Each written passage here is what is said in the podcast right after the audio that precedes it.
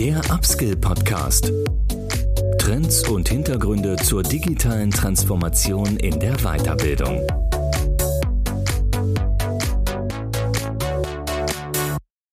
Herzlich willkommen zum Upskill Podcast. Mein Name ist Andreas Bersch.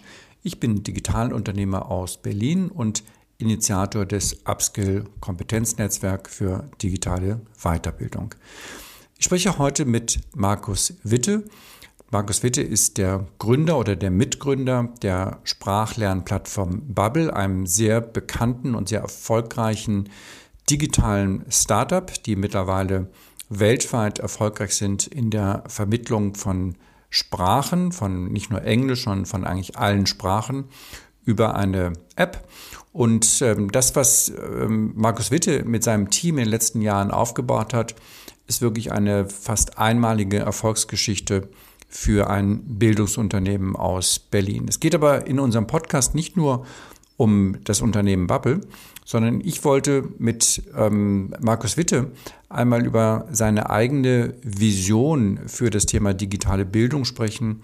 Und ähm, ja, ich glaube, er verrät uns ganz spannende Eindrücke in seine eigene Vita, in seine Erfahrungen im Kontext von digitaler Bildung und ähm, was er sich so auch von, von der Gesellschaft und von der Politik wünscht, wie es in Deutschland mit der Bildung weitergehen könnte. Ich wünsche euch viel Spaß im Podcast mit Markus Witte, dem Mitgründer von Bubble. Ja, moin Markus, grüß dich. Ähm, wir sind ja eigentlich fast Nachbarn hier in Berlin. Ich glaube, Luftlinie 200 Meter entfernt. Aber heute sitzen wir äh, der Pandemie sei gedankt doch virtuell zusammen. Ich freue mich, dass du dir Zeit genommen hast für unseren heutigen Podcast. Danke für die Einladung. Ja, ich glaube, jeder kennt Bubble, äh, zumindest vom Namen, aber es ist sicherlich sinnvoll, wenn du am Anfang nochmal ganz kurz äh, dich selbst natürlich vorstellst, aber auch das, das Unternehmen und das Produkt Bubble, so wie es heute ist. Mhm. Also ähm, Bubble ist ein äh, Produkt zum Sprachenlernen, äh, ein digitales Produkt, das auf dem Handy und im Browser läuft, ähm, das sich an die breite Masse der Sprachenlerner äh, und Sprachenlernerinnen äh, wendet, also an Leute wie mich, die nicht unbedingt äh, mit einem Talent zum Lernen oder zu, zu Fremdsprachen aufgewachsen sind, äh, sondern ähm, was brauchen, was sie an die Hand nimmt. Und ähm, wir haben inzwischen Millionen von, Lehr äh, von Lernern und Lernerinnen auf der Plattform. Ähm, und ursprünglich war es, war es nur eine war es nur eine Online-Anwendung, dann haben wir eine App dazu gebaut. Inzwischen haben wir, haben wir eigentlich eine ganze Produktsuite, ähm, wo es eben auch äh, äh, Live-Unterricht gibt und Podcasts und äh, ähm, Spiele und alles Mögliche, was, was Mann oder Frau möchte, um äh, eine Fremdsprache zu lernen. Ihr habt es ja sehr früh gegründet, für, also für, für digitales Lernen sehr früh. Und nach dem, was ich weiß, bist du ja auch branchenfremder. Vielleicht gucken wir da noch mal ganz kurz in die, in die Historie, wie das eigentlich äh, entstanden ist, dass jemand, ich glaube, du kommst von Native Instruments, wie er ähm, eigentlich auf die Idee gekommen seid, ähm, eine digitale Lernplattform zu entwickeln? Ja, durch äh, seltsame Zufälle sind wir auf die Idee gekommen.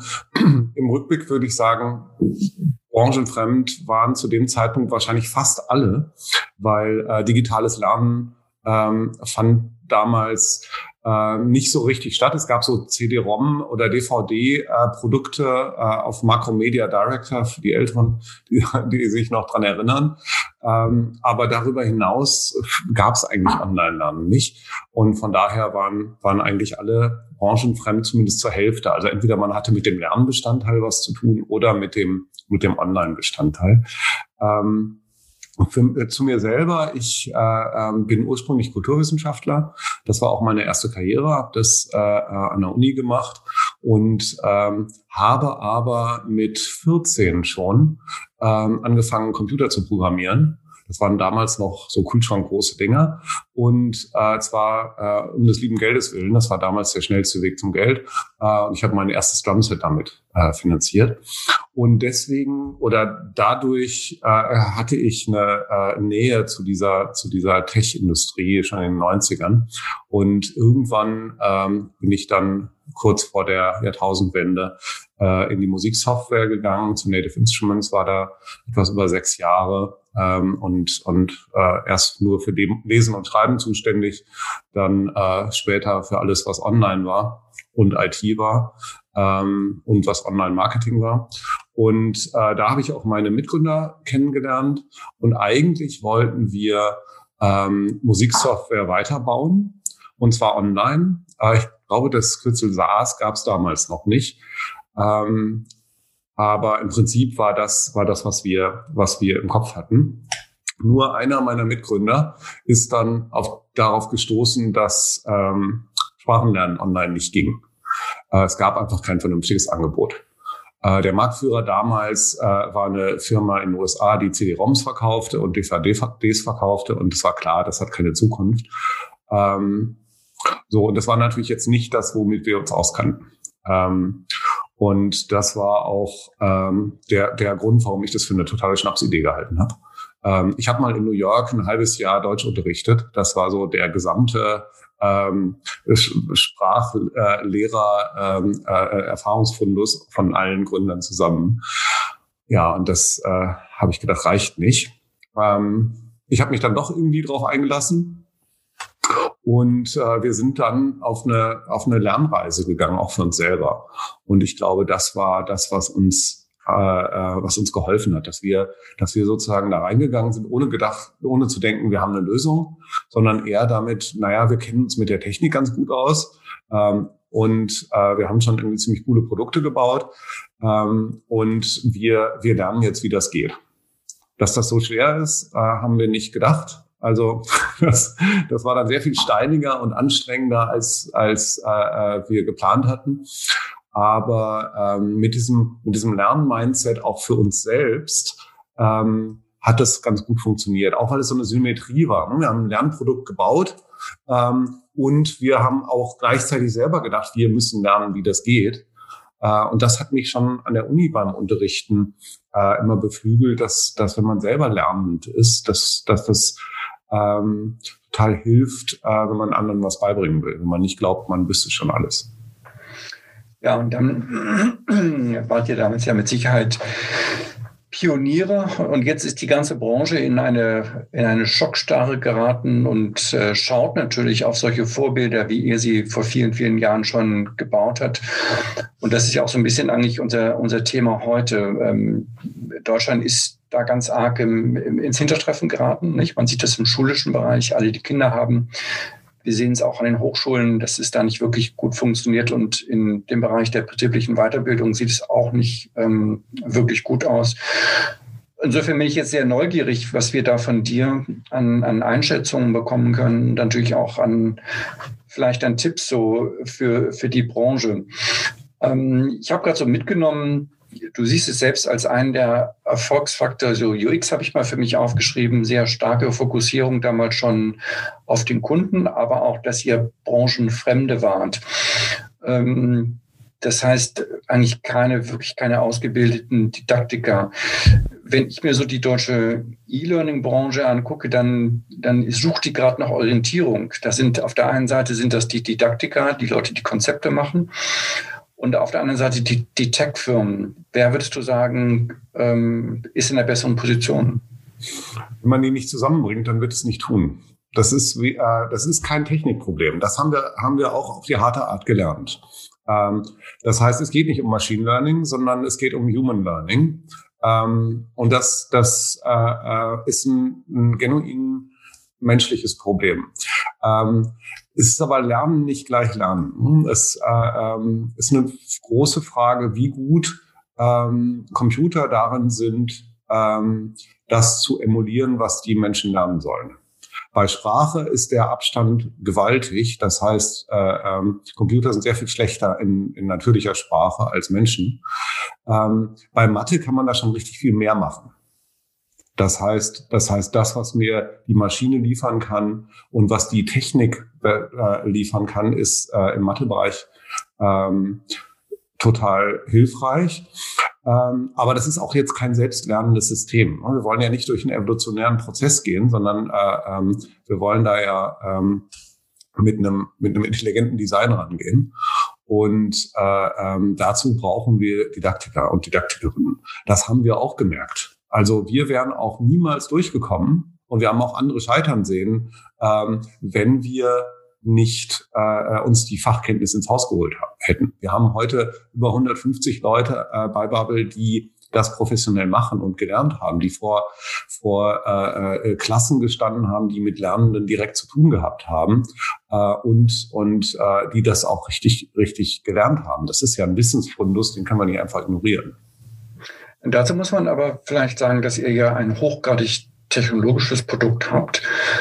Wenn man das jetzt mal vergleicht mit anderen Lernangeboten heute, ich denke da mal an den Daniel Jung, der mit seinen Mathe-Videos ja sehr erfolgreich ist, dann stellt sich mir erstmal die Frage, welche, welches Potenzial siehst du überhaupt in, in Video als, als Trägermedium? Das heißt, dass der, der Trainer oder der Lehrer erstmal in einem Videoformat, ob das jetzt live ist oder asynchron, das können wir jetzt mal offen lassen, ähm, aber direkt den Lernenden anspricht und sein Wissen vermittelt, vielleicht unterstützt durch Hilfsmittel wie, wie Whiteboards und so weiter. Siehst du in diesen Formaten schon ausreichend Potenzial oder wirst du sagen, nein, man muss eigentlich völlig anders, anders denken. Man braucht eigene Formate, die dann auch wirklich technologisch ausgeprägt sein sollten?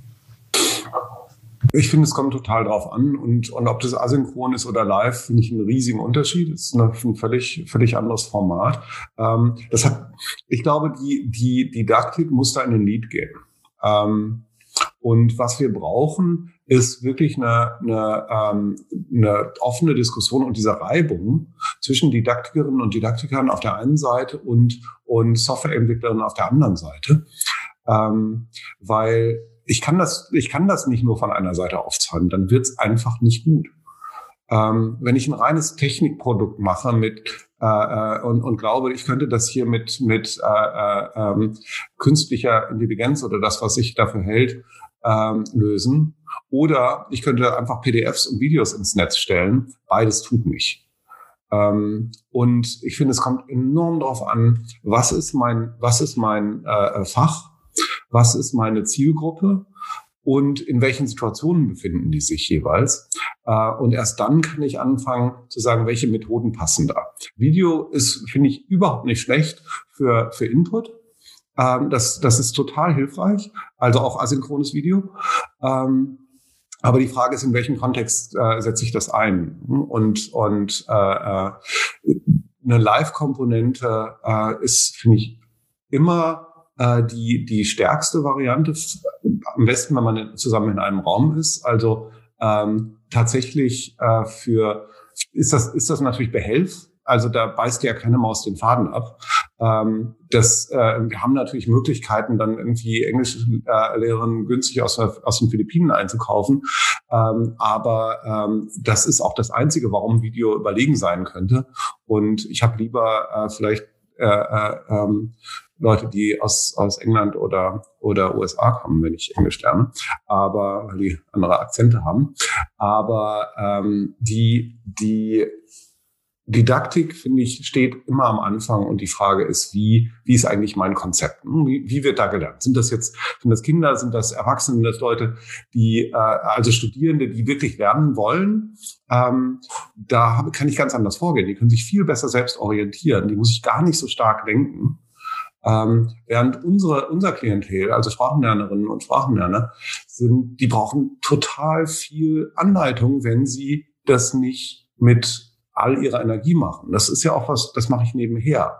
Und dann ist eben extrem wichtig, dass ich das, dass ich dabei helfe, das zu einer Routine zu machen und, und die Happen nicht zu groß zu machen und die Frustrationen nicht zu stark und so weiter und immer klar zu machen, was ist als nächstes dran. In anderen Bereichen ist exploratives Lernen viel wichtiger. Mhm. Ich glaube, wir müssen mal eine Grenzziehung äh, vornehmen, weil es gibt ja eigentlich zwei Bereiche, die sehr sich deutlich unterscheiden. Du sprichst aus der Perspektive des, ich nenne es mal, Bildungsunternehmers. Ihr habt 700 Angestellte, 150 Didaktiker, eine große Produktionsabteilung.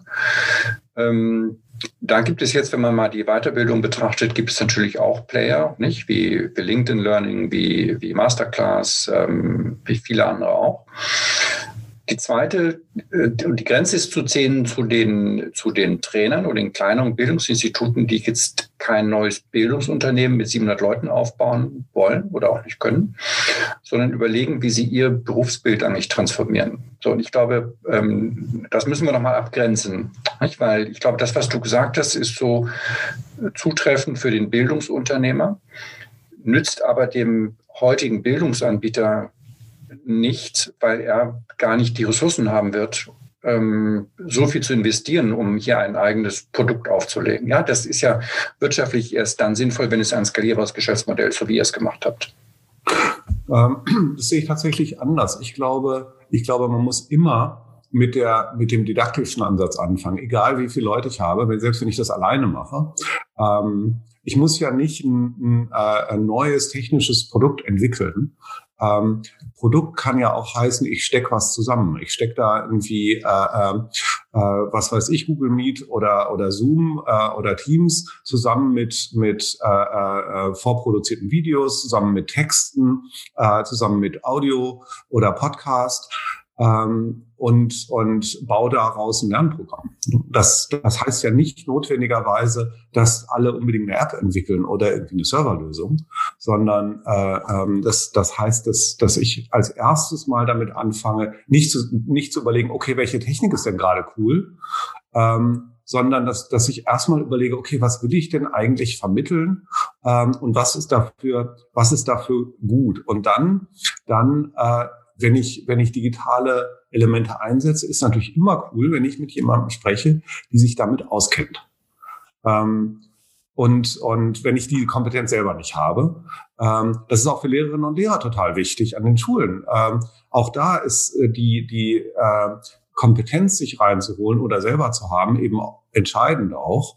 Ähm, aber die Grundkompetenz ist zu verstehen, okay, ähm, wie tickt eigentlich meine, meine äh, Zielgruppe? Was brauchen die? Was funktioniert? Wie kriege ich da Feedback rein? So dass ich schnell iterieren kann, wenn das nämlich nicht funktioniert. Weil wenn ich vor der Klasse stehe, dann merke ich ja, ob die, ob das funktioniert, was ich da mache oder nicht. Ähm, und, und dann kann ich auch, kann ich das auch anpassen. Ähm, über digitale Formate merke ich das manchmal nicht so schnell. Ähm, da, und, und deswegen würde ich sagen, die, die, ähm, also mit, mit der Technik können wir irre viel machen, aber wir können nicht anfangen, mit der Technik zu denken. Also auch das Thema Digitalisierung an sich finde ich einen kompletten Unsinn, weil, weil wir, es geht ja gar nicht darum, dass wir, dass wir mehr digital machen, sondern es geht darum, dass wir die Qualität erhöhen. Ähm, zum Teil auch unter bestehenden Bedingungen, wenn wir uns mal nicht, nicht in einem Raum treffen können. Ähm, aber ob das dann am Ende, welche Technik das ist, das ist ja, ist ja völlig wurscht. Lass uns doch vielleicht mal einen, einen Blick werfen auf die Lernkurve, die ihr selbst hingelegt habt und die Produktweiterentwicklung. Ähm, welche welche ja, Fehler oder welche Optimierungen habt ihr eigentlich am Produkt vorgenommen? Was waren da so ganz wichtige Weichenstellungen? Und auch das Stichwort äh, Social Learning. Ich glaube, ihr habt jetzt auch ein neues Produkt. Ähm, ich weiß jetzt den Namen nicht genau. Ähm, es geht aber so bisschen auch im Live-Learning. Ähm, das wären so zwei Punkte, die mich mal interessieren würden. Mhm. Also Fehler haben wir so ziemlich alle gemacht, die man, die man so machen kann. Ähm, der erste Fehler war eben, dass wir keine Didaktikerinnen und Didaktiker an Bord hatten und, und äh, tatsächlich die ersten anderthalb Jahre gedacht haben, wir können das irgendwie äh, ähm, technisch lösen. Ähm, und da sind wir ja auch nicht die Ersten, die da, die da so arrogant range, rangehen. Ähm, aber es hilft halt nicht. Und ähm, dann haben wir ganz viele andere Fehler gemacht, auch ums Businessmodell rum und haben gesagt, wir finanzieren das über Anzeigen. Äh, totaler Quatsch. Niemand äh, will in der Lernumgebung äh, Anzeigen sehen. Ähm, und und äh, ähm, dann haben wir haben wir dann haben wir Fehler gemacht damit, dass wir das das Autoren, Autorensystem viel zu flexibel gebaut haben. Ähm, wir haben sozusagen sowas wie PowerPoint ähm, als Online-Tool gebaut, damit, damit die, die Autorinnen und Autoren da ähm, großartige, großartige Übungen bauen konnten. Äh, es wurde aber alles viel zu kompliziert. Ähm, am Ende sind wir auf sehr einfache Schemata rausgekommen. Ähm, Vereinfachung, gerade in einem breiten Markt, ist Vereinfachung ein zentrales Thema. Ähm, das ist natürlich anders, wenn ich jetzt, wenn ich jetzt unser, unser B2B-Geschäft angucke, wo wir zum Teil sehr spitze äh, äh, Zielgruppen haben. Und, und ja, wir haben, wir haben äh, äh jetzt neuerdings auch ein Live-Produkt, das heißt auch Bubble Live. Und äh, das ist das ist ein äh, Videodistanzlernprodukt, wo ich eben äh, mit anderen in einem in einem äh, äh, Videoraum äh, mit einer Lehrerin und einem Lehrer bin. Und das hat natürlich enorme Vorteile. Das hat den Vorteil, dass ich, dass ich äh, äh, selber auch produziere, dass ich wirklich spreche, dass ich mit Menschen spreche ähm, und äh, dass ich auch mit anderen zusammen äh, äh, lernen kann. Und das ist natürlich als Motivation total wichtig, als Erfahrung total wichtig, gerade im Sprachenlernen. Ähm, also wenn ich eine neue Programmiersprache lernen will, dann kann ich das vielleicht auch alleine. Aber bei Sprachen geht es ja darum, dass ich mit anderen Menschen auch spreche. Und äh, das ist natürlich immer in einem, in einem Gruppensetting äh, besser als, als nur die Maschine und ich. Aber werdet ihr dann auch zur, zur Plattform für, für Sprachlehrer? Äh, es gibt ja jetzt im Coaching-Bereich so ein paar Plattformmodelle wie, wie CoachHub und ähnliches. Ist das jetzt auch ein Modell für euch? Derzeit nicht. Was wir derzeit machen ist, ähm, also das ist, das ist kein Marktplatzmodell. Das heißt, die, die Lehrer arbeiten schon und Lehrerinnen arbeiten für uns. Ähm, und damit haben wir auch eben eine, eine vernünftige Qualitätssicherung und so weiter. Das ist derzeit das Modell. Ähm, und, und ich würde aber nicht ausschließen, dass, das, dass es auch andere Varianten gibt, vor allen Dingen im, im äh, Sprachreisebereich, der im Moment gerade nicht so wahnsinnig durch die Decke geht, ähm, äh, ist da, da ist es natürlich eine reine Kooperationslösung. Das heißt, da gibt es Sprachschulen äh, in, in Spanien, in Portugal, auf Malta äh, äh, und so weiter. Und, und äh, die betreiben wir nicht sondern äh, ähm, die, da machen wir Matching von, von unseren Lernerinnen und Lernern auf diese, auf diese äh, äh Sprachschulen im Land. Ähm, und das ist dann natürlich eher ein Marktplatzmodell. Okay. Aber was uns da treibt äh, bei, für Bubble ist eben nicht die, der eine Ansatz, sondern ist immer die Frage, was brauchen, was brauchen die Lernerinnen und Lerner? Und das ist fast immer Methodenvielfalt. Also zu sagen, so hier Video ist das große Ding oder wir machen jetzt ein Bot und der löst das alles für uns, das wird es nicht sein. Sondern äh, es ist, wenn ich was wirklich lernen will, dann brauche ich eigentlich immer mehrere, mehrere Methoden. Markus, noch mal eine Frage in Richtung Produktweiterentwicklung. Das ist ja immer sehr stark äh, oder man kann ja sehr gut an Nutzerfeedback sich orientieren. Welche, welche Möglichkeiten habt ihr dort, nutzt ihr dort? Wie kommt ihr auf neue Ideen? ähm, also das sind zwei verschiedene, zwei verschiedene äh, äh, Themen für uns. Die ähm, neuen Ideen, die kommen uns eigentlich zu den Ohren raus. Also äh, die haben wir überall. Äh, das liegt ja auch daran, dass wir, dass wir sehr, sehr stark Leute anziehen, die ähm, mit Ideen schon in ihren Job kommen. Das heißt, wer bei Bubble anfängt, hat oft auch schon Lust, irgendwie was zu verbessern, was anders zu machen. Da ist überhaupt kein Mangel. Ähm, die Frage ist immer, was kriegt man in welcher Reihenfolge wie schnell umgesetzt? Ähm, und dann geht es eben drum äh, äh, um genau den Teil Feedback. Und äh, äh da gibt es unterschiedliche Verfahren. Was wir nutzen, sind sowohl quantitative als auch qualitative Verfahren. Wir fangen meistens damit an, dass wir jemanden davor setzen und sagen, hier schau mal, äh, hier ist die App. Ähm, und wir gucken dann zu äh, und haben oft eine Kamera dabei, wie sie oder er das Produkt nutzt. Ähm, und, und können dann äh, äh, stellen dann Fragen äh, dazu, was was äh, funktioniert und was nicht. Und da sieht man eben, okay, da da bleibt sie hängen und kommt nicht weiter oder da äh, äh das überspringt sie und das nimmt sie nicht wahr und so weiter. Das sind das sind dann eher äh, nicht repräsentative qualitative Forschung. Und äh, dann schauen wir uns natürlich sehr genau die Nutzung an. Das heißt, äh, äh, nur weil was bei uns im Labor mit, mit, mit zehn Nutzerinnen und Nutzern funktioniert hat, heißt das ja noch nicht so, nicht, dass es für die Millionen da draußen auch funktioniert. Ähm, und das heißt, wir rollen das dann aus, äh, oft in einer etwas unvollständigen Variante ähm, und äh, schauen dann, was passiert und äh, äh, wie ist die wie ist die äh, äh, Adaption und wie ähm, erreichen wir damit das, was wir erreichen wollen. Das heißt, äh, wenn, wenn wir ganz oft sind eben neue Produktbestandteile darauf ausgerichtet, äh, die die Nutzung zu äh, erhöhen. Das heißt, Lernerinnen und Lernern dabei zu helfen, am nächsten Tag wiederzukommen. So, und, und das, das AB testen wir dann, ähm, aber mit einer Hypothese. Weil mhm. AB-Tests ohne Hypothese, das zeigt uns die Evolution, dauern einfach Millionen von Jahren, bis man da zu einem Ergebnis kommt. Und so viel Zeit haben wir nicht. Deswegen äh, äh gehen wir da mit, mit äh, äh, einer klaren Hypothese ran und sagen so, wir glauben das und äh, schauen dann, ob es funktioniert. Okay, also lass uns mal jetzt so Richtung Zukunft ein bisschen gucken. Also ihr seid ja für mich wirkliche Pioniere, ihr seid ja Spezialisten, die eigentlich in der heutigen Zeit sehr gefragt sein müssten, wo sich Politik und Wirtschaft Gedanken machen, wie die Zukunft eigentlich der, der Bildung aussieht. Ähm, vielleicht zunächst mal mal ganz direkt gefragt, äh, meldet sich Vertreter aus der Politik bei euch? Gibt es dort äh, Austauschgremien? Wo nimmst du einen solchen Austausch über die Zukunft der, der, der digitalen Bildung? Wo nimmst du das wahr? Also bei uns fragen die nicht nach. Wir sind da zu wenig, zu wenig prominent. Die haben immer lieber Leute, die mehr im Rampenlicht stehen. Äh, und das, das äh, tut bei uns keiner so richtig stark. Ähm, das heißt, da geht es gar nicht so sehr darum, wie viel Erfahrung hat man, sondern wie viel Sichtbarkeit. Äh, und dafür tun wir zu wenig, leider.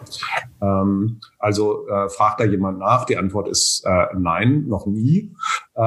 Wer nachfragt, sind eben wenn dann einzelne Anbieter ähm, und, und natürlich Firmen ähm, die, die äh, ganz konkrete Probleme lösen wollen.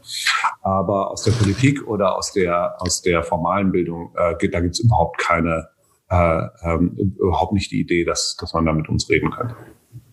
Mhm. Es gibt ja eine Reihe von Akteuren, also jetzt solche bekannten Gesichter, Verena Pauster, Daniel Jung und so weiter, nicht, die sich da auch sehr stark in der Öffentlichkeit zeigen und auch äh, engagieren. Ähm, wie, wie ist da deine Einschätzung? Ähm, sind wir da in der ganzen Bewegung, die sich jetzt darum kümmert, ja, das, das Thema Bildung äh, zu digitalisieren, sind wir dabei, die richtigen Schritte zu machen im richtigen Tempo? Also jetzt wirklich deine persönliche Einschätzung oder wie siehst du da insgesamt so die Zukunft erstmal auf der deutschen, also auf der nationalen Ebene? Ja, das hat ganz viele Aspekte. Also ich glaube, man sollte nicht vergessen, dass, dass Deutschland, dass unser System darauf ausgerichtet ist, äh, stabil zu sein und sich nicht zu schnell zu verändern. Ähm, also das ist ja by Design. Ähm, und das ist vielleicht auch gar nicht schlimm, äh, dass, das, dass das so ist. Diese ganzen, dieser ganze Föderalismus und so weiter, den haben wir ja, ähm, damit, damit es nicht äh, äh, ähm, unerwartete Umstürze gibt und, und äh, äh, Veränderungen, wie, wir es im letzten Jahrhundert mal gesehen haben in diesem Land. Ähm, und von daher hat es absolut eine Berechtigung. Das macht uns natürlich andererseits unfassbar langsam. Ähm, es gibt ja enorm viele Menschen, die zustimmen müssen. Es gibt enorm viele Verhinderungsgremien, die eigentlich auch nur dazu da sind. Also Schulträger sind da, sind da besonders, äh, machen sich da besonders, äh, äh, äh, äh, tun sich ja hervor mit, mit Verhinderungsstrategien. Ähm, und wie gesagt, das ist nicht nur schlecht. Also das, das, äh, ähm, das hat natürlich auch äh, einen positiven Teil. Und ich bin selber noch völlig unschlüssig, ob ich mir wünschen würde, dass dieses Land schneller wird. Ähm, weil damit wird es auch fragiler und, und instabiler. Ähm, und, und bisher sind wir damit gar nicht so schlecht gefahren mit dem, mit dem, was wir da haben. Vielleicht kann man sagen, okay, jetzt sind wir in einer anderen Welt und wir müssen, alles muss schneller gehen. Ähm, aber wie gesagt, ich weiß es nicht. Ich bin mhm. mir da, ich bin mir da unsicher. Ähm, Gibt es Ideen? Total viele. Ähm, viele Ideen gehen in die richtige Richtung. Ähm, Digitalisierung als Headline finde ich nach wie vor falsch, auch für die, für die Bildung, weil ähm, ich finde, es geht nicht drum. Es geht darum, dass wir, dass wir äh, eine vernünftige Bildung anbieten und da, dass wir, dass wir äh, Menschen ermöglichen, ähm, eine Grund, Grundfertigkeiten äh, und Grundeinstellungen äh, zu, einzuüben, die dann, die dann nachher äh, äh hilfreich sind. Und äh, klar nutzt man dafür digitale äh, ähm, Technologie und klar müssen, müssen Schulen natürlich einen Internetanschluss haben und natürlich müssen Lehrer auch ihre Laptops gestellt kriegen. Was für ein Wahnsinn, dass, dass da Menschen angestellt werden ähm, und gesagt wird, okay, du musst deinen Rechner zur Arbeit nutzen, aber dann nimmst du deinen privaten, wir stellen dir halt keinen. Ähm, das ist natürlich ist natürlich unfassbar, wenn man sich so da vorstellt und die Geschichte nicht mit, mit ansieht. Ähm, ändert sich das schnell genug? Wie gesagt, äh, ähm, ich würde mir natürlich eine völlig andere Bildungslandschaft wünschen. aber ich bin mir nicht sicher, ob ich mir ein Land wünsche, wo sich Sachen so schnell ändern können. Okay, aber wir, wir wissen ja auch, dass die Dinge heute nicht mehr an, an äh, nationalen Grenzen äh, Halt machen. Ja, Flüsse sind keine Grenzen mehr sondern wir werden ja letztendlich, es wird nicht nur die Automobilwirtschaft wird ähm, in Frage gestellt durch die Digitalisierung, sondern letztendlich hat dann auch irgendwann unser, unser Standort, auch unser Bildungsstandort. Ja, hat ja eigentlich zwei Dimensionen. Zum einen äh, lernen wir als Deutsche noch schnell genug im Vergleich zum internationalen Wettbewerb. Ich will es nicht nur China nehmen. Und zum Zweiten ja auch mit Blick auf die ganze Weiterbildungsbranche. Ja, also die Unternehmen. Ihr seid ja ein Unternehmen, was auch international tätig ist. Kann man ja auch sich die Frage stellen, wenn jetzt die deutschen Bildungsanbieter nicht schnell genug digital werden, dann äh, wird es eben dazu führen, dass LinkedIn und andere hier auch in Deutschland das Geschäft machen und diesen Markt dann, der ja nicht klein ist, ne? der ist ja sehr groß, ja. dann auch ähm, erobern. Ähm, Mhm. Also sehe ich, ähm, sind, sind für mich zwei, zwei Themen. Ich glaube, das, was wir, was wir zuerst und vor allem sicherstellen müssen, ist so eine, so eine äh, ähm, und das, dafür sind Schulen zuständig, ähm, ein Erwerb von Grundfertigkeiten für alle.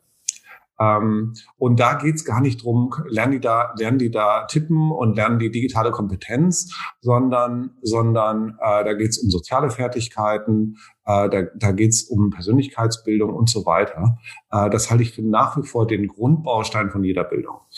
Aber alles, was Wissen ist, und was, was direkte sogenannte Hard Skills sind, äh, wird meiner Ansicht nach immer transaktionaler. Und das geht auch digital relativ gut zu lernen. Da muss ich nicht in einem Klassenraum sein.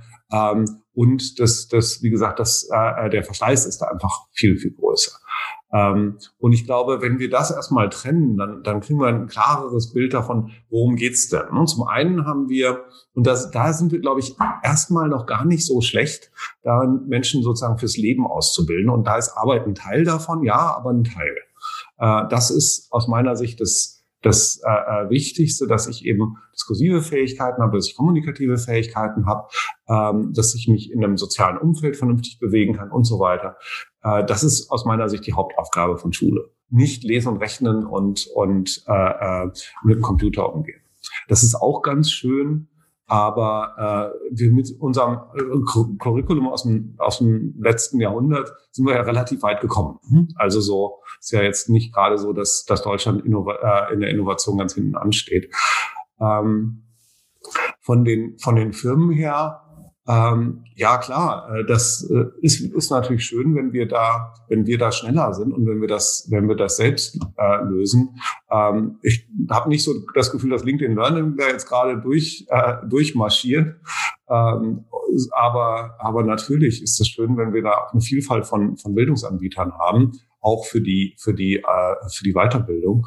Ähm, und der Markt ist ja im Moment massiv fragmentiert. Das sehen wir schon im Sprachlernbereich. Das sind, das sind eher kleinere Anbieter, äh, die sich sehr eng an die, an die Firmen anschmiegen.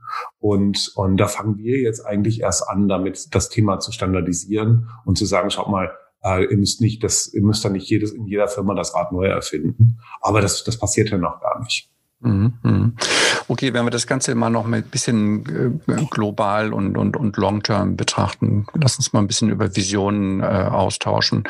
Ich finde ja ein, eine ganz spannende Chance von, von digitaler Bildung, jetzt auch auf allen drei Säulen, also auch Schule und Hochschule, ja eigentlich global gesehen, dass wir dort äh, ja eigentlich Menschen Zugang zu Bildung ermöglichen können, die vorher diese Chance nicht hatten. Nicht? Wir sehen das ja schon in dem teilweise ja sehr offenen Angeboten der amerikanischen Universitäten. Nicht? Meine Tochter ist da jetzt jeden Tag in irgendwelchen, macht gerade Abi, aber jeden Tag ist sie in irgendwelchen Stanford-Vorlesungen und, und zieht sich das alles rein. Das wäre ja früher ein Traum gewesen für uns. Ähm, wie ist da deine, deine Sicht der Dinge, deine Hoffnung oder auch deine Befürchtungen? Tatsächlich ist das auch heute noch ein Traum für mich. Äh, äh ich äh, schaue mir auch gern äh, äh, diese Vorlesungen an. Ähm, und, und das wird ja nicht, äh, wird man ja nicht zu alt für. Ähm, ich finde diesen Demokratisierungsgedanken enorm wichtig. Ähm, das, was ich in der Realität sehe, ist aber ganz oft, dass es nicht nur um den Zugang geht, darum, okay, ich kann mir irgendwie dieses, dieses Video irgendwo online angucken, sondern ähm, um die Einstellung, um die Lerneinstellung, die ich erstmal brauche, um das zu tun. Ähm, und das da, da äh, ähm, sehe ich den, den größten Bedarf. Das heißt, wie kriegen wir ähm, wie kriegen wir das hin, dass möglichst viele Menschen trotz äh, 10 oder 13 Jahre Schu äh, Jahren Schule neugierig sind, lernwillig sind und sich, und sich das Zeug zusammensuchen, was sie brauchen. Ähm, das ist, glaube ich, erstmal so die, die ganz große Variante. Und, und äh, ihnen da Digital-Skills mitzugeben, finde ich auch wichtig. Aber viel, viel wichtiger äh, ist wirklich dieser, dieser äh, Aufbau einer, einer Persönlichkeit, die die lernorientiert ist und am Lernen Spaß hat und das damit spielerisch umgehen äh, äh, umgeht und Fehler macht und lustvoll Fehler machen kann. Das, was ganz viele im Erwachsenen, äh, im Erwachsenwerden verlieren, ist ja die, der Spaß daran, Fehler zu machen.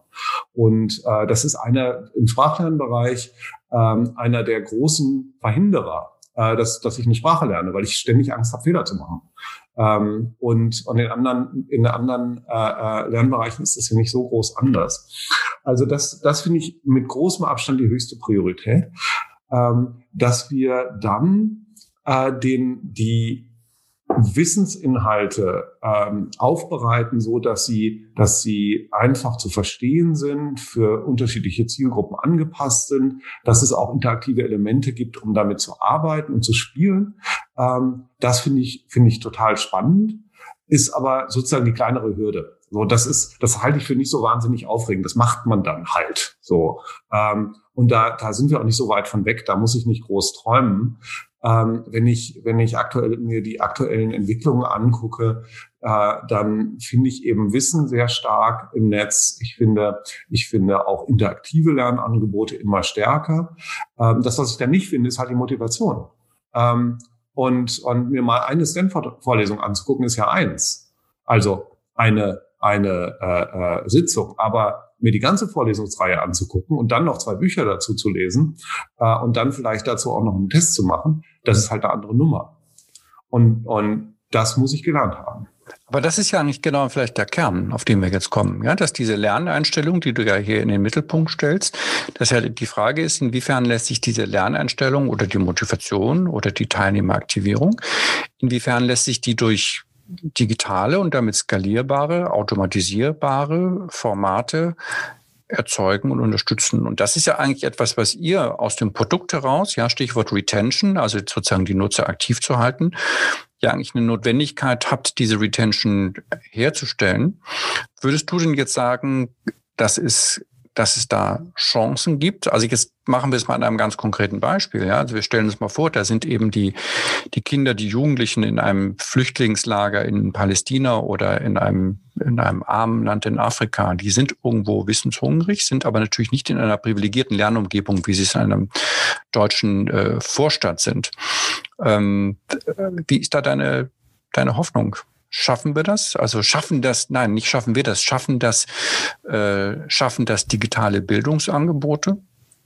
Also ähm, ganz, ganz äh, äh, weites Feld. Ähm, wenn ich mir angucke, wenn ich mir Schooling in, in äh, äh vielen Ländern in südlichen Afrika angucke, dann äh, wäre es schon ein Riesenschritt nach vorne, wenn man, wenn man äh, den Kids äh, Telefon in die Hand drückt mit, einer, mit irgendeiner Lernumgebung, äh, weil die im Wesentlichen still, still sitzen in relativ reizarmen Räumen.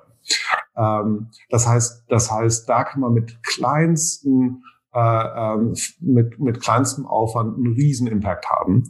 Ähm, und natürlich hilft da, hilft da digital, äh, äh digitale Technik, das günstiger und, und skalierbarer zu machen. Ähm, und da sind ja auch viele schon dran. Das, da gibt's ja, gibt's ja genügend Initiativen, äh, die natürlich alle länger brauchen, als man das hofft.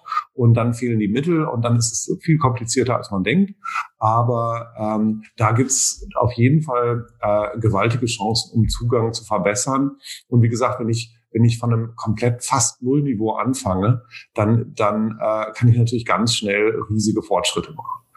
Ähm, bei uns geht es viel mehr darum, äh, äh, kooperatives Denken äh, und, und äh, kooperatives Lernen und, und äh, äh, freiere Lernformen zu akzeptieren und zu entwickeln. Und dann kann ich überlegen, wie kann ich das denn digital unterstützen? Äh, und klar geht das. Aber ähm, wenn also wenn ich wenn ich von dem Glauben wegkomme, dass ich da, dass ich der, äh, äh den Kindern jetzt irgendwie was äh, von vorne was erzähle und das müssen die dann verstehen und bitte aufschreiben äh, zehnmal und und hingehe und sage so wie wie kann ich denn zum Lernen animieren, wie kann ich Lerngruppen finden, wie kann ich eine äh, eine Initiative äh, äh bei den bei den Kids äh, äh, erzeugen, dann, dann ist es nicht mehr weiter, auch digitale Technologie zu, zu verwenden. Also ich glaube wirklich, das ist ein Tool. Und vielleicht, weil ich so aus dem Technikbereich komme und seit immer auch schon mit Computern zu tun habe, finde ich es halt nicht so wahnwitzig aufregend. Ähm, daher kommt die Veränderung nicht. Die Veränderung kommt, findet in den Köpfen statt äh, und in den Grundeinstellungen. Und, und äh, ob ich das dann, mir ist ja im Prinzip egal, ob ich auf einer Schreibmaschine oder auf einem Computer schreibe. Ähm, das, das äh, klar hat, geht das schneller und ich kann besser löschen, aber äh, und rumkopieren. Aber ähm, das, das Wesentliche ist, ist ja, was ich, was ich überhaupt äh, ausdrücken will und was ich überhaupt machen will. Äh, und ich glaube, daran hapert es am meisten. Wenn ich mir deutsche Lernpläne angucke, dann ist das, ist mhm. das äh, äh, das Problem. Aber wir, wir haben ja immer wieder im, im Lernen den, den, den Flaschenhals Qualität des Lehrers. Nicht? Wir alle wissen, wenn der Lehrer gut ist, dann, dann wird auch, äh, kann auch Motivation erzeugt werden. Und das wäre ja eigentlich meine Hoffnung in Richtung skalierbare Formate, dass ich eben ähm, einmal sehr, sehr, sehr gut produzieren kann, ja, mit einem ausgezeichneten Lehrer, mit einem fantastischen didaktischen Konzept und dann gebe ich dir recht, eben auch noch einer guten Technologie, die ist gar nicht so wichtig dabei. Das wäre ja irgendwo meine Hoffnung, ähm, dass dann Technologie doch helfen kann, die Bildung äh, zu demokratisieren und, und eben auch dann global zur Verfügung zu stellen. Kann helfen, aber tatsächlich glaube ich, äh, Lehrerinnen und Lehrer sind hier gar nicht so schlecht. Wenn man den nicht so wahnsinnig kurz halten würden und den ständig Knüppel zwischen die Beine werfen würden, egal was sie versuchen zu machen, dann äh, könnten die wahrscheinlich schon, schon mal gar nicht so schlecht abliefern. Ähm, und äh, irgendeine Digitaltechnik zu, zu haben, die, die besser ist als, als äh, eine deutsche Durchschnittslehrerin, das wird schon ganz schön auf, aufwendig. Äh, dass ich natürlich ja, Lehrerinnen und Lehrern digitale Tools an die Hand geben muss.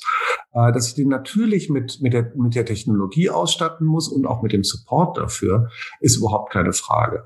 Ähm, und und äh, äh da, da ist es einfach derzeit dramatisch unterfinanziert. Ähm, und irgendwie äh, scheint, es, scheint es so zu sein, dass wir das dass wir das alles so wie so ein kollektives Unbewusstsein nicht wahrhaben wollen, was da, was, was äh, in Schulen passiert. Ähm, aber nochmal, ich glaube nicht, dass da Technologie die Lösung ist. Das ist, äh, das ergibt sich organisch. Wenn wir sagen, wir, wir ähm, äh, bauen mal ein paar Kreisverkehre weniger und, und dafür, dafür, äh, wenn wir das Geld, was wir in Dorfkreisverkehre einsparen könnten, in Schulen stecken würden, dann wäre das schon mal besser. Mhm. Ähm, aber wir müssen im Prinzip die Budgets verdoppeln und verdreifachen, wenn uns das ernst ist. Und dann funktioniert das auch. Ähm, ich glaube nicht, dass, dass wir so viele, also dass, dass unsere Lehrkräfte so scheiße sind. Ich glaube, dass, dass, äh, äh, dass wir die einfach sehr, sehr stark einengen. Mhm. Und, und wie gesagt, ja, äh, äh, das kommt immer von drauf an, wo, von wo man denkt. Ähm, natürlich ist äh, ähm, für viele äh, die das erste Mal äh, eine Video eine Videosession mit der mit der Schulklasse zu machen irgendwie eine komplett neue Erfahrung äh, und das ist das kann auch äh, transform, transformativ sein aber ich finde es ehrlich gesagt nicht das Aufregende. Ähm, okay. Lass uns vielleicht nochmal auf ein ganz äh, neues Format am Ende gucken. Was heißt neu? Also wir wollen nochmal ganz kurz über Audio sprechen. Ist ja nicht neu, nicht? Aber hat durch Clubhouse dann natürlich jetzt nochmal eine ganz schöne Dynamik gewonnen. Wir nehmen gerade einen Podcast auf. Es gibt ja auch schon viele, äh, ihr macht ja auch Podcasts, aber ich glaube eher Marketing, aber viele setzen Podcast ja auch schon als Lernmedium ein. Äh, wie schätzt ihr das ein? Äh, jetzt auch für euer Produkt, für euren Bereich, Sprachen und auch darüber hinaus? Ähm, also durchaus ja, Lernpodcasts auch. Ja. Ah ja, macht ihr auch. Okay, also wie, wie siehst du das Potenzial von, von Audioformaten fürs, fürs Lernen? Riesig. Also im Moment ist Audio, wenn man mal, mal äh, ähm, äh, Clubhouse so ein bisschen ausklammert, ja eher nicht so auf dem aufsteigenden Ast. Ähm, einfach dadurch, dass wir mehr Zeit haben und lieber Video gucken, äh, solange wir zu Hause sind. Aber ich glaube, das ist ein langfristiger Trend. Und, und sehen wir ja seit Jahren, dass Audio immer mehr wird und nicht nur als passives Medium, sondern auch mehr und mehr als interaktives Medium. Also äh, wir haben immer mehr Smart Speaker und Digital Assistants. Ähm, das ist im Moment noch ziemlich roh, aber da kann man schon viel machen. Ähm, und insgesamt ist es, ist es ein, gerade im Sprachenbereich natürlich riesig. Ähm, die, die Frage ist, äh, in welchen äh, für welche Inhalte, in welchen Situationen funktioniert das?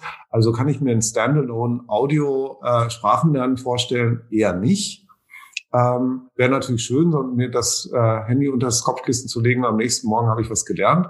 Ähm, aber das, das äh, äh ist eher, das ist eher ein Zusatz im Sprachenlernen so dass ich beim Joggen dann nochmal noch mal, äh, ein bisschen die Sprache höre, mit der die ich gerade lerne. Ähm, wir machen, wie gesagt, auch, auch Lern- und Erklärpodcasts. Das hilft natürlich auch zur Vertiefung und auch mich an die Sprache zu gewöhnen, äh, das Hörverständnis zu verbessern und so fort. Ähm, aber äh, wie gesagt, ich, hab, ich halte das nicht für eine Standalone äh, äh. Ähm, und das habe ich eben schon gesagt, Methodenmix ist am Ende das, was sticht. Äh, wir sind als Menschen äh, äh, ähm, multisensoriell äh, und, und wir brauchen, wir brauchen verschiedene Inputs. Ja, das war wirklich ein guter Flug jetzt mal nicht nur durch, durch eure Geschichte, sondern auch, auch eine, eine Einordnung. Ähm, ich persönlich würde mir ja wünschen, dass, dass eure Erfahrungen äh, noch stärker nutzbar gemacht werden könnten. Ich denke, es gibt viel zu wenig äh, von solchen Pionieren, wie ihr seid, mit fast 12, 13 Jahren, glaube ich, nicht, äh, die ihr da Erfahrung habt. Und ähm, wenn du dir jetzt heute von der Politik, vielleicht hört ja doch mal jemanden zu, wenn du dir etwas wünschen könntest, was würdest du dir denn wünschen? Oh, das ist, äh, das ist eine schwere Frage. Ähm, ich würde mir, glaube ich, vor allen Dingen äh, ähm, äh, mehr, mehr Bildungsbudget, vor allen Dingen für die, für die äh, Schulen wünschen. Also ich glaube, das ist so die einfachste und schnellste Lösung, dass wir da mehr, mehr Geld bereitstellen. Ähm, alles andere ist fürchterlich kompliziert und, und kontrovers. Aber das ist so ein No-Brainer. Ähm, ja, wobei das Geld ist ja da, nicht? Digitalpakt, man hört ja immer wieder, die fünf Milliarden werden, werden nicht abgerufen. Ähm, ja, aber es ist eben nicht da. Ne? Es, äh, äh, die Hürden sind einfach zu groß. Äh, äh, wenn ich da, wenn ich da Medien, erstmal einen Medienentwicklungsplan äh, schreiben muss und meine, mein Schulträger muss das, äh, sammelt erstmal von allen Schulen die Medienentwicklungsplan. Ja, okay, mag, mag sein, aber das, das, das wollen wir jetzt nicht, nicht vertiefen. Aber welche, welche Impulse würdest du dir wünschen? Also was, was sollte eigentlich neben Geld, ähm, kann ja auch ein Impuls im Denken sein. Was sollten Bildungspolitiker vielleicht mal neu denken? Was sollten sie sich mal wagen? Wo, wo sollte der Mut mal entstehen? Stehen?